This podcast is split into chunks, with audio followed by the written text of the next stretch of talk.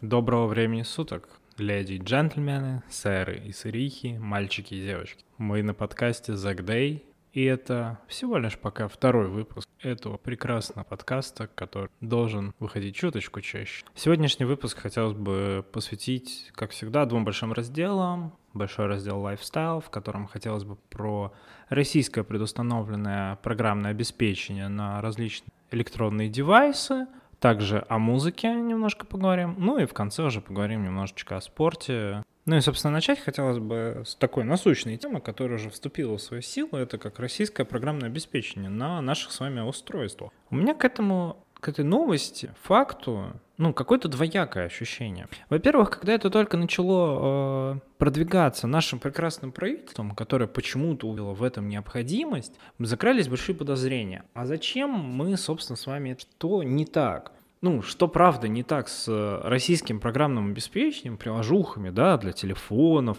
для планшетов, для ноутов, и почему они должны быть предустановлены? Ну, то есть, что с ними не так, да, и как бы я как человек, как пользователь довольно-таки постоянный российским ПО, в частности, да, например, у меня установлены от группы компаний Яндекса. Яндекс карты, Яндекс Еда, Яндекс Такси, Яндекс Го, э, Яндекс Почта, уже 5. Плюс у меня установлен э, у Яндекса не браузер, а именно вот эта приложуха, которая мне помогает понять, кто мне звонит, да, когда, если я понимаю, что чей-то номер, я должен его заблочить и не брать. У меня от Mail.ru Group стоят приложения такие, как Delivery, такие, как ВК, а, почта Mail.ru Group, и, собственно, все. При этом, что самое интересное, я являюсь как бы тестером приложения Mail.ru. То есть вот у меня, у меня приходит не которое приложение выходит официально в Apple Store, а тестовое, потому что у меня есть учетка девелопера. И я тестирую. У меня раньше стояло еще тестирование приложений Яндекс Транспорта. Сейчас я удалил, потому что никакие тест. Внимание, вопрос. Зачем это было сделано? Одно из моих предположений это может быть то, что наше приложение не столь конкурентно. Ну, давайте разбираться. В чем же тут такая... Наше приложение не конкурентно с чем или с кем? Да, давайте, кого мы будем сравнивать? По-хорошему нужно сравнивать с кем-то зарубежным. Первое. Приложение ВК — это как конкурирующая социальная сеть Фейсбуку. Ну, Давайте будем честны. ВК в недавнем времени наконец-таки обновили приложение, свое приложение для. И я считаю, это наконец-таки прогресс. Я не знаю, как у них руки дошли до этого приложения. Они его не могли обновить, наверное, лет 5. То есть 5 лет было старое приложение. Сейчас модное, новое, которое, блин, работает. Вы не поверите, оно правда работает. И оно сделано красиво. То, что творят э, полную дичь самим ВК, это дичь, да, мы все согласны, не согласны, я только рад но при этом оно работающее. Дизайн с точки зрения user uh, experience, ну, UI, user, UX experience, UI user interface, да, это хорошо. Это в действительности лучше, чем Facebook. Оно конкурирует с кем? Но в, в мире России и СНГ оно популярное приложение. Facebook это больше для мировой ну, людей, да, мировой культуры, Европы, Америки и так далее все, кто общаются с европейцами, с американцами, все сидят в Фейсбуке. В ВК сидят все, кто общается в СНГ. Конкуренция не объяснит. Идем дальше. Яндекс карты — это конкурент, прямой конкурент Google картам. В чем различие? Да, давайте так. Я четко убежден, что Яндекс карта на территории Российской Федерации и, скорее всего, ближайших СНГшных государств развиты в разы лучше, нежели Google карты потому что Яндекс все-таки больше над этим работает, чем Google. Но при этом я знаю, что Google карты лучше развиты в Европе и в Америке. Опять же, в чем конкуренция? С кем мы конкурируем? За что мы конкурируем? Не очень понятно. У меня возникает вопрос. Google как поисковая система, Яндекс как поисковая система. Но опять же, да, мы говорим про разные абсолютно рынки. Зачем про, зачем вот это правительство пытается преднастроить? В чем этот прикол? Если я покопаюсь среди своих друзей и знакомых, я уверен, что я найду большое количество яндексовских приложений, которыми все мы с вами пользуемся, имейловскими приложениями тоже. И при этом мы будем иметь часть зарубежных приложений, которые уже будут... Пред... Плюс, да, давайте не забывать. Мне сейчас 25, в будущем 26. У меня стоят несколько, ну, хочется сказать, правительственных, но нет, городских и государственных приложений в части именно а, госуслуг. То есть само приложение госуслуг, которое крутое, оно правда удобное. Его долго делали, оно тяжело пилилось. Я догадываюсь, что это был очень сложный процесс, но оно работает. Давайте так, в Москве оно работает. У меня есть приложение МОСРУ, которое строго по городу Москва которое работает, в котором мне приходит начисление за мою кварплату, за различные еще услуги. Я могу там писаться к врачу, увидеть подачу счет за энергию, увидеть, э, как куда записать своего ребенка в школу, в детский садик и все прочее. Там большой перечень заявлений, которые я могу подать. И оно работает. И я его сам преднастроил, ну, настроил, мне не надо было, чтобы оно у меня преднастроено. Я не понимаю этого. С другой стороны, у меня есть еще приложение Мосэнергосбыт, где я плачу за свою электроэнергию. Да, это нормально. И тут возникает резонный вопрос. А может быть не все так плохо? Может быть и правда. Я не против, чтобы какие-то базовые, например, правительственные а, приложухи были. Ну, это же правда, это городские правительственные приложухи. У них э, заказчик является там правительство города Москвы или правительство России. Это норм. Это абсолютно норм, это понятные нужные приложения мне как пользователю, как жителю этой большой необъятной страны. Но возникает резонный вопрос. А зачем мне это, чтобы было предустановлено? Я хочу иметь чувство выбора о том, что я буду предустанавливать на свой на свой комп или свое устройство. Вопрос, то, что опять у меня нет выбора, это немножко грустно. Но при этом возникал и второй резонный вопрос, который долго обсуждали, а сможет ли пользователь удалить приложение? Или же он не может его? Да, сейчас, как я понимаю, все-таки будет возможность удалять, Поэтому есть вопрос о том, что тогда зачем вот эта преднастройка, зачем нужен был этот вот этот законопроект, который обязует всех устанавливать. Я просто не понимаю, и у меня нет даже какого-то логического ответа, что сказать, вот нужно предустанавливать, потому что вот.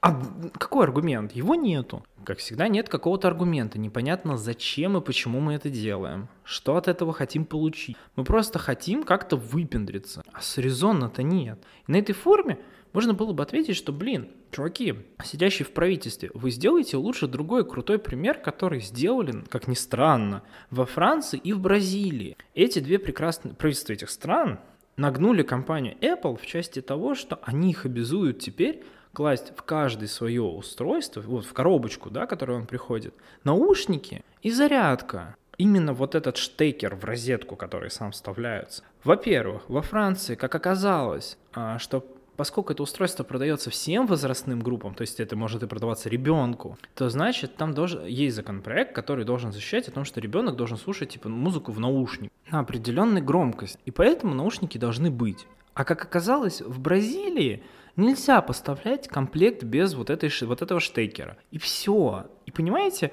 правительство вело вот этот законопроект, сказало, чуваки, вы как бы клевые, мы с вами не спорим, но вот будьте добры подчиниться законодательству. И вопросов нету. И тем самым правительство сказало, мы готовы с вами работать, вот, пожалуйста, да, покупайте. Вот, продавайте, точнее, мы готовы вот с вами работать. И вот это был крутой законопроект, который в действительности э, нагибает многие индустрии.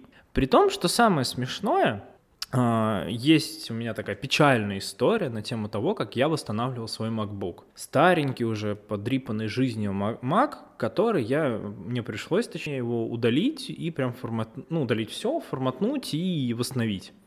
Я это все сделал, и вы не поверите, у меня было при настройке первоначальной, у меня высветилось окно, что а, рекомендуется для установки российское ПО. И я такой, да, окей, а какой там список? А список из нуля. Там не было ни одного приложения. И вот тут у меня возникает вопрос. Чуваки, что это за опять непроработанный законопроект, в котором вы не могли прописать набор приложений, который будет? Ну, come on. Ребят, вы пишете крутой законопроект и не прописываете толком приложение. Теперь резонный вопрос. Почему вы это не И есть очень классный ответ, как мне кажется. Они не понимают, какие приложения сами там должны быть. Объясняю почему. В нашей прекрасной большой стране есть несколько конкурирующих компаний. В частности, крутого мобильного, ну не софта, а приложух, есть два Яндекс и Mail, которые, по сути дела, забрали к себе все основные приложения, которые мы с вами пользуем. Да, давайте разбирать. Яндекс Такси – это City Mobile. Яндекс Каршер, драйв, да, который, это Делимобиль. Яндекс Еда – это Delivery Club. Яндекс Браузер – это браузер Amiga. Почта Яндекса – это Mail – вот дальше там есть контакт, у Яндекса его нету. но у них есть, у Яндекса есть Яндекс деньги, а вот у Мейла непонятно. И плюс при всем при этом, а, еще же, конечно, еще же голосовые помощники, как я мог забыть, Алиса и Маруся, ох, битва двух титанов, да, мы все это с вами понимаем. Но при этом, кто из них должен точно попасть в этот перечень российского ПО? Непонятно.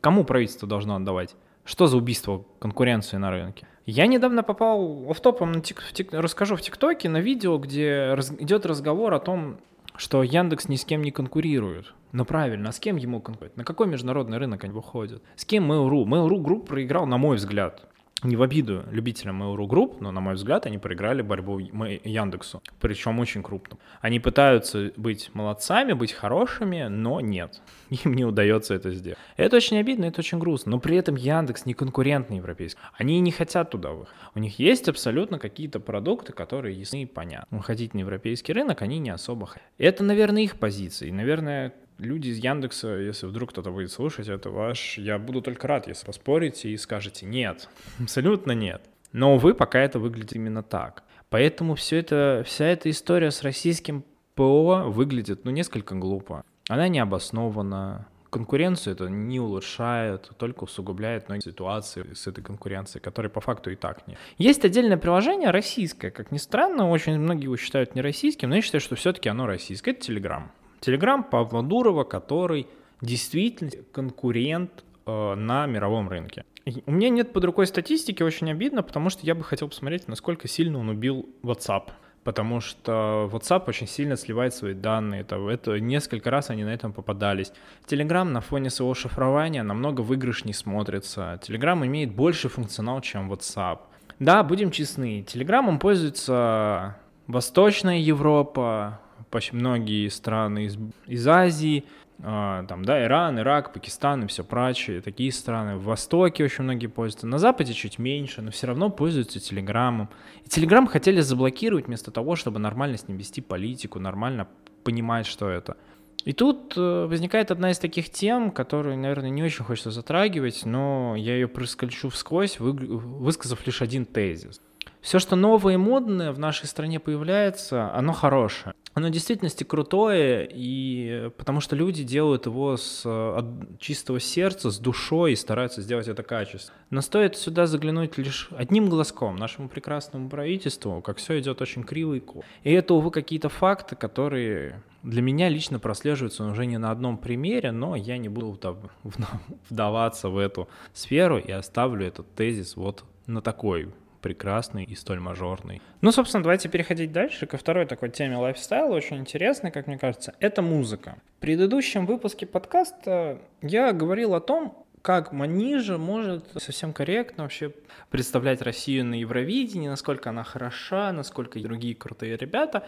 А сейчас я подумал, а давайте просто посмотрим, что представляет собой рынок музыки в СНГ сейчас. Мне не очень хочется говорить про одну лишь Россию, потому что это не совсем корректно. На мой взгляд, сейчас э, музыка все-таки больше СНГшная. Причем, да, я упустил момент прекрасный, что в 2014 году Украина вышла из состава СНГ, и мы как бы исполнители их не считаем, ну не должны как бы считать. Но я скажу честно, для меня СН... Украина в это в СНГ.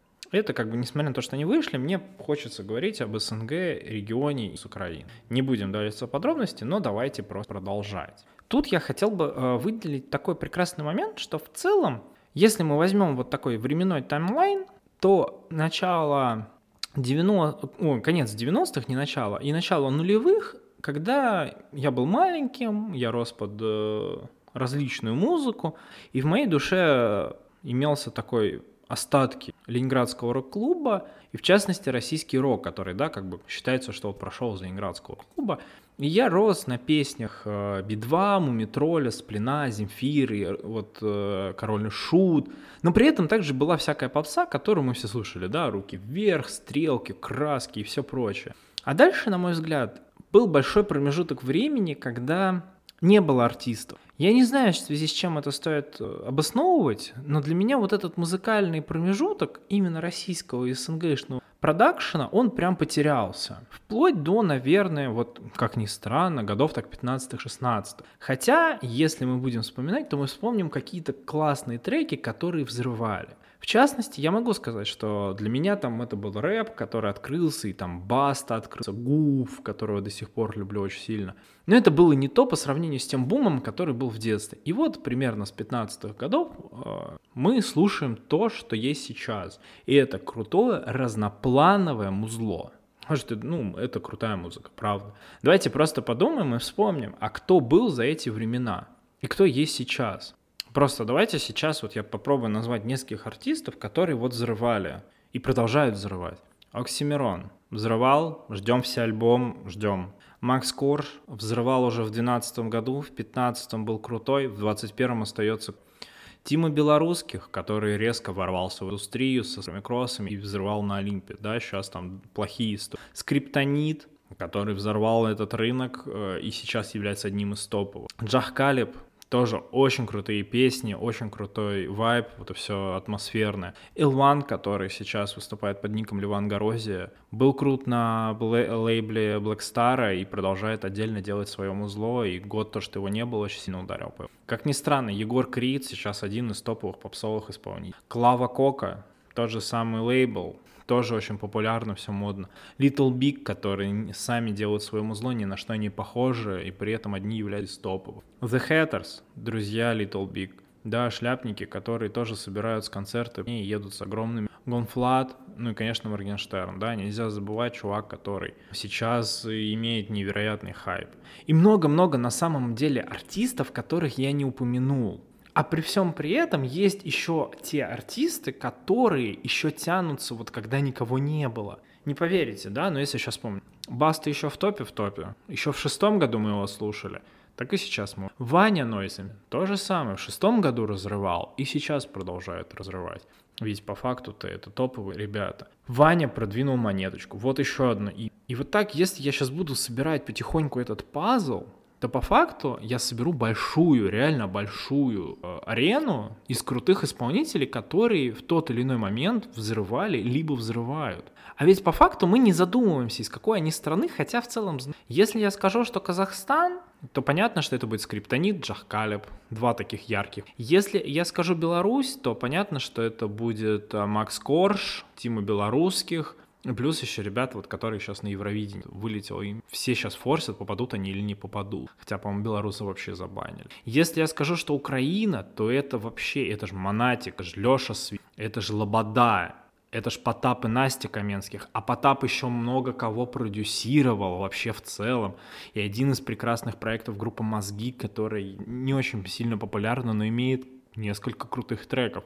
И то есть с Украины, то есть тоже крутые ребята. Чувак недавно получил Грэмми из СНГшного региона. Простой парень делал музыку. И поэтому музыка в СНГ регионе сейчас очень сильно э, взорвала рынок и возросла в своей цене. Это качественные продукты. Это правда качественные продукты, они ничем не отличаются от европейских или американских. Стоит только просто открыть количество видосов на ютубе, типа иностранцы слушают русскую музыку. Куча афроамериканцев которые слушают рэп наших рэп-артистов СНГ региона и качаются. Один из последних трекс, треков Макса Коржа «Стадик разнесем» был расфорсен почти всеми блогерами на YouTube. А это была концертная версия. Поэтому это прям отдельное музло. Мы, никто не оспаривает о том, что а, зарубежное музло тоже крутое. Но мы не умеем продавать наше музло за границу так, как это они делают. Очень круто, что Егор Крид ушел из Black Star в Universal э, вот этот лейбл. Потому что Universal — это международный лейбл. И я уверен, что они его смогут раскрыть европейской мировой арене. Егору нужно стараться, а не по хреням страдать, которая иногда страдает у него есть крутые треки, которые, типа, мы все дружно и весело смеемся, стебем их, и, типа, о боже, мама, мама, я а мы их и то знаем. И вот эти лейблы, они не продвигаются. Это правда обидно. И в этом плане мне очень нравится, что делают ребята с Украины. Поют на английском, они делают крутые шоу, они собирают крутую публику. И на мой взгляд, очень ребята с Украины, молодые артисты, сейчас в разы популярнее, чем наши. И они делают музло более качественного уровня, чем наши. Хотя множество ребят старается. И это правда. Это правда очень круто, потому что вот эта просадка в какая-то вот в десятых годах, она прям очень больно, мне кажется, сказалась по всей индустрии. Но при всем при этом все эти артисты не попадают на, простите меня, телевизионный формат. Да, можно сказать о том, что телевизионный формат устарел, и он никому не интересен, но когда я смотрю «Голубой огонек», а да, я его смотрю, потому что я собираюсь всей семьей, и у меня включен телек. Мне приятно увидеть, конечно, кого-то из э, стареньких исполнителей, которые умеют похайпиться и которые прикольные. Это надо отметить, что есть крутые там песни, их послушать приятно. Но мне бы хотелось видеть и молодые. Мне очень нравится, что делает Ваня Ургант, который сделал два крутых голубых огонька на первом. Не, не официальных. Первый год, да, это был, когда вот этот был голубой огонек. Это была пародия, крутая пародия, где новые артисты спели старые песни, был выбран такой формат, и он зашел. В прошлый год они сделали на итальянском, они перевели все песни, все основные песни исполнителей на итальянский и исполнили. Это же круто.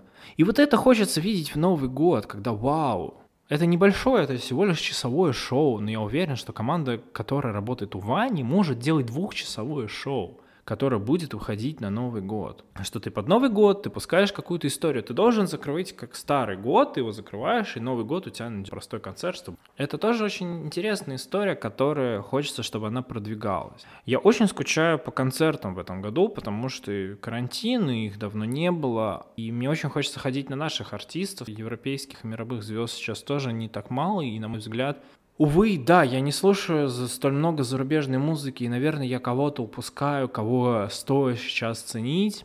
И есть у меня пару имен, поэтому я каждый год выношу вот этот рейтинг крутых чуваков, которые по итогам года, как мне кажется, были топ-1, но мне их не хватает и на российских. Ну, то есть, правда, мне хотелось бы, чтобы вот, вот приехал вот этот чувак, и он такой, вау, крутой.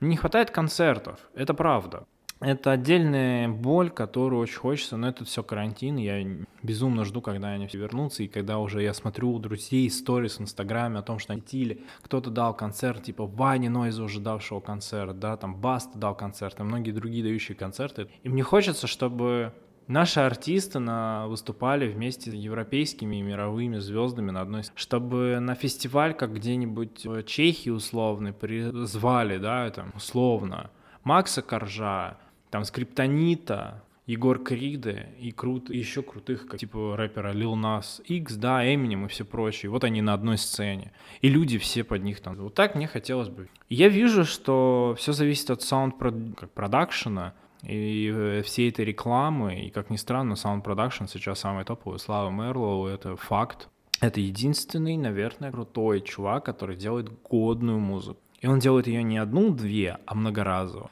Ну, то есть у него куча треков, которые... Понятно, почему с ним работает Моргенштерн. Слава делает ту музыку, которая популярность. Он задает этот вектор движения. И мне хочется, чтобы он это продолжал делать, потому что он делает это очень. За это ему огромное спасибо. Ну и раз мы говорим уж на такой прекрасной теме о молодых перспективных ребятах, то я бы хотел поговорить на самом деле о теннисе. Сейчас очень резкий перескок э, на тему спорта, и он, может быть, кто не понравится, но я, пожалуй, так и продолжу. Почему теннис? И почему он идет сразу после музыки? Сейчас э, в мужском теннисе идет перестройка. Э, почему именно теннис? Да, наверное, надо дать какую-то вводную. Так уж сложилось, что в шестилетнем возрасте моя мама очень хотела сделать из меня спортсмена и очень хотела, чтобы я играл в большой теннис. И отдала меня. И так уж получилось, что ну, 7 лет своей жизни я отдал этому прекрасному спорту, а потом уже интересовался больше футболом.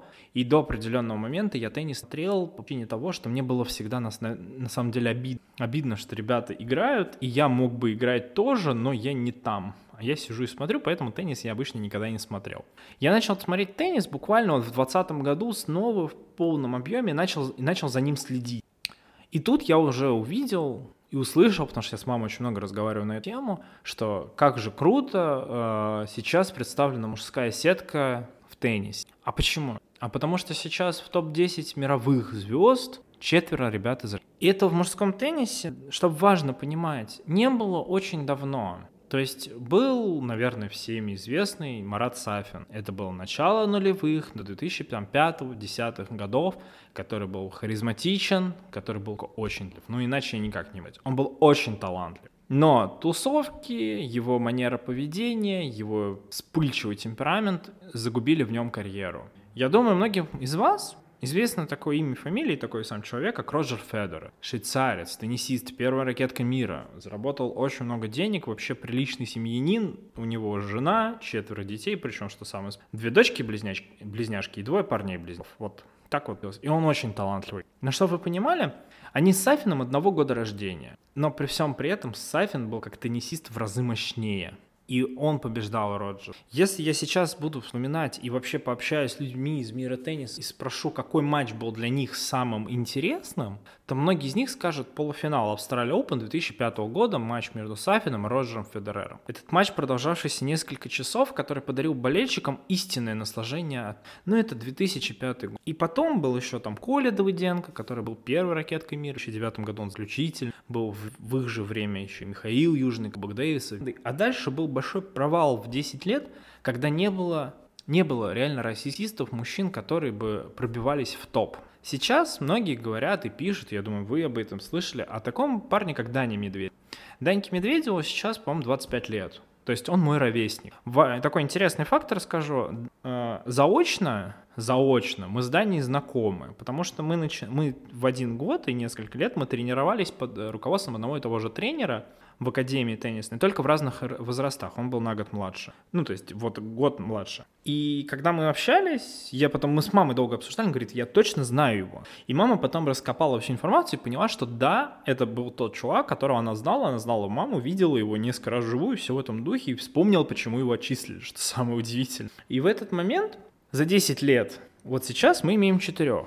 Но мы имеем крутых, настолько крутых четырех чуваков, которые в действительности в топе. Это Даня Медведев, это Андрей Рублев, это Алан Карацев, и это Карен Хачанов. Четыре чувака, которые сейчас в топе. А помимо них, на самом деле, есть еще множество молодых их одногодок, которые тоже круто. Но тут надо отметить для России очень такой момент, который я могу объяснить, почему так получилось. 95 год это первый год с точки зрения демографии для нашей страны, когда было уже много детей. И пошло. То есть закончились в целом нулевые, уже началось в стране улучшаться положение, люди, ну, грубо говоря, люди начали рожать, да, банально. До этого года людей было мало, мало было подростков. 92 93 года было мало подростков, поэтому никто не пробирался. Плюс 95 96 года, и дальше сейчас будет их больше, когда люди уже начинали иметь деньги и могли вложиться в своих детей, особенности в нулевые, потому что стала некая стабильность. И поэтому у нас появились эти смены. И вот сейчас мы наконец-таки получаем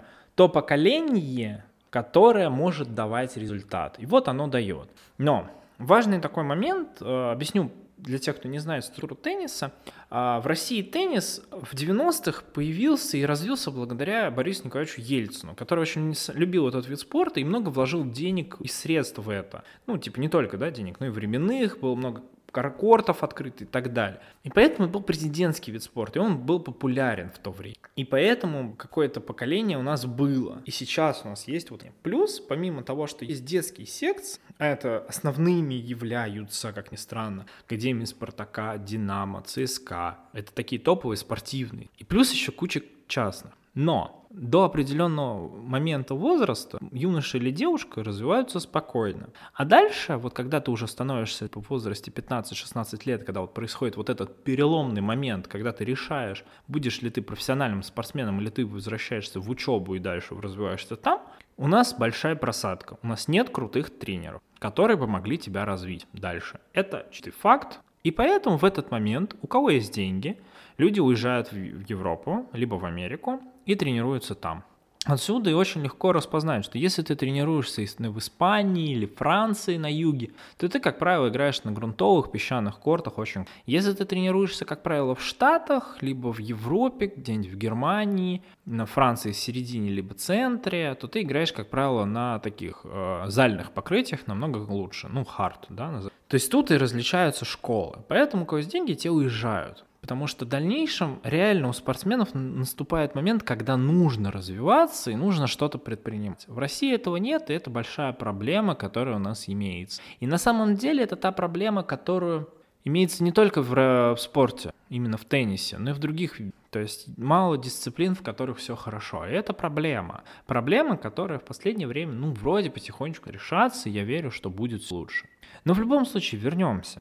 В 2021 году у нас предстоит летняя Олимпиада в Токио. Это первая Олимпиада, в которой четыре спортсмена из России будут претендовать в мужском разряде в действительности на золотые медали, чего не было уже очень много лет. Это та Олимпиада, которая по составу спортсменов будет представлять собой одну из интереснейших Олимпиад за последние тоже, начиная ну, наверное, до там 2004 еще была так. Потому что промежутка 2004 Олимпиада в Афинах 4, в Пекине 8, Лондон 12, Рио 16. Это была Олимпиада трех трех-четырех спортсменов. Роджер Федерер, Рафаэль Надаль и Новак Джокович. Сейчас эти трое уже все тут на спад. Ну, все-таки на спад это можно. Можно об этом уже. А молодежь как раз наоборот поднялась. Поэтому для меня эта Олимпиада будет теннисной, она будет очень интересной и очень запоминающей. Потому что мне очень хочется увидеть в мужском теннисе как было в Пекине в 2008 году, когда женский подиум был представлен тремя российскими, где первая была Елена Дим, вторая была Динара Сафина, а третья была Верзу.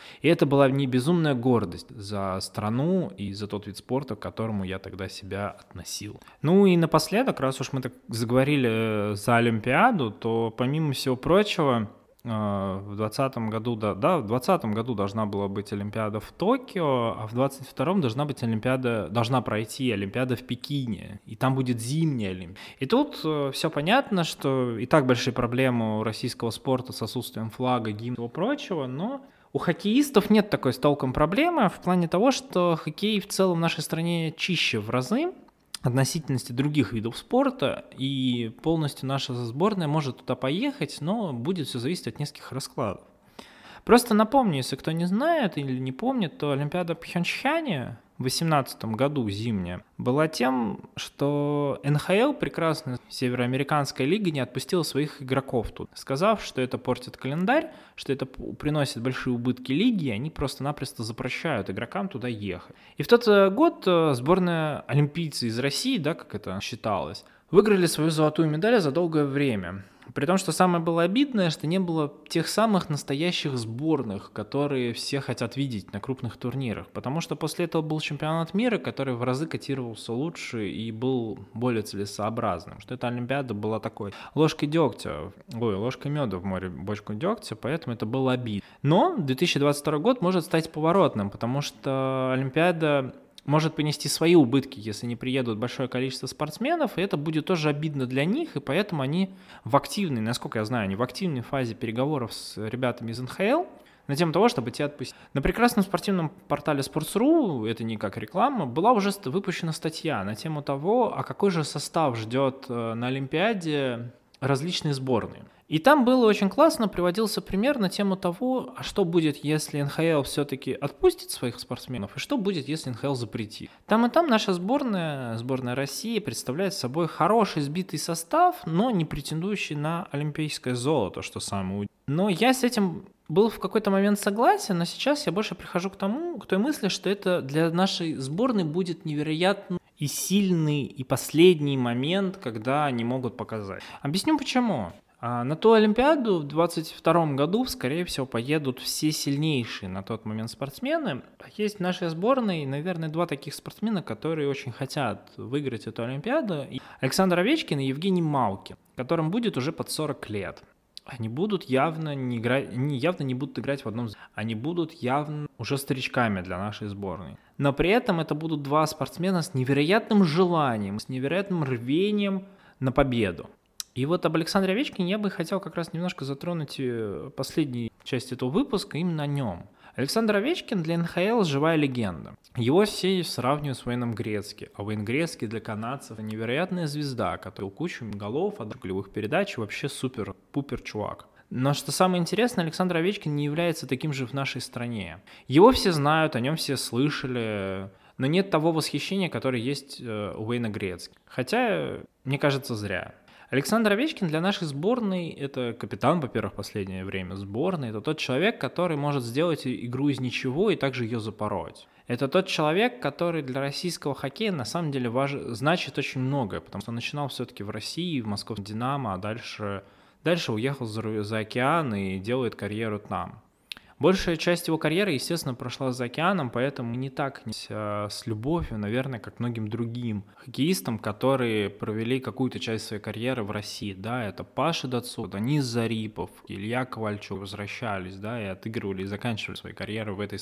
А Александр Овечкин проиграл всю свою жизнь в НХЛ и стал ее национальным героем. Это надо отдать должное. Он обладатель Кубка Стэнли, куча личных наград, и вообще он сейчас звезда, и был звездой уже давно, и продолжает есть. И для сборной у него выигран чемпионат мира, Кубок там мира, который проводился чуть ранее. Но у него нет этой олимпийской медали, которая, мне кажется, все-таки ему не дает стать в один ряд со многими звездами нашей сборной. Мы всегда вспоминаем многих других игроков, которые по уровню ничуть не хуже, а может все-таки и ничуть не лучше Александра Овечкин. И на фоне их всегда Александр отличал. Важно отметить, что сейчас все хоккейное сообщество, как европейское, вообще мировое, следит за тем, побьет ли он рекорд Вейна Грецки, который установлен очень давно, его никто не побьет. И за этим мы, ну, не мы, все жители, а вот часть, которая любит хоккей, естественно, наблюдаем и ждем, как, и следим за каждой его забитой шайбой. Но важно отмечать, что ему уже 35. Это возраст, когда ты уже понимаешь, что ты в сборной можешь не пригодиться, когда ты в клубе можешь не пригодиться, когда в целом ты уже возрастной игрок. Но при этом он все равно дает результат. В недавнем разговоре с, в семье, когда у нас зашел про хоккей, я сказал, что я не удивлюсь, если в Вашингтоне, в столице да, США, появится памятник Александру Овечкину как лучшему игроку мира. И что самое обидное, ему будет стоять памятник там, а в России он будет одним из. Он не будет тем Александр the Great в России. И на мой взгляд, это не совсем правильно. На мой взгляд, молодые ребята, которые хотят быть нападающими, должны брать с него. Это пример того, как пройти всю свою карьеру на одном уровне, не, не понижая его. Это тот пример, как надо относиться к тому виду спорта, который ты любишь. Это Александр Овечкин один из тех спортсменов, которыми мы должны все-таки гордиться в стране, потому что Несмотря на то, что он отыграл за рубежом, и многие не видят, как он играет, а сейчас, кстати, это сделать проще, и сейчас может быть минутка рекламы такая, что Яндекс по подписке показывает НХЛ и делает это уже второй сезон, и Матч ТВ тоже купили права на показ хоккейных матчей, но делают это очень странно. Можно посмотреть, как, какой он, можно посмотреть, как он играет. И когда он закончит, для меня будет грустно. Грустно в каком плане? Потому что закончит не только он, но и, скорее всего, Евгений Малкин, который играет всю жизнь. И при всем при этом нету будущих звезд, которые могли бы быть ярче. То есть мы получим поколение еще долгое, которое не сможет затмить Александра Овечкина и многих других хоккеистов. Хотя сейчас уже есть крутые молодые ребята, которые играют. На всем этом фоне мне очень обидно за российский хоккей в целом. Не в плане больше того, что сколько ребят, посмотрите, вот играют за рубежом, а именно сколько ребят крутых играет в России каков уровень российского чемпионата.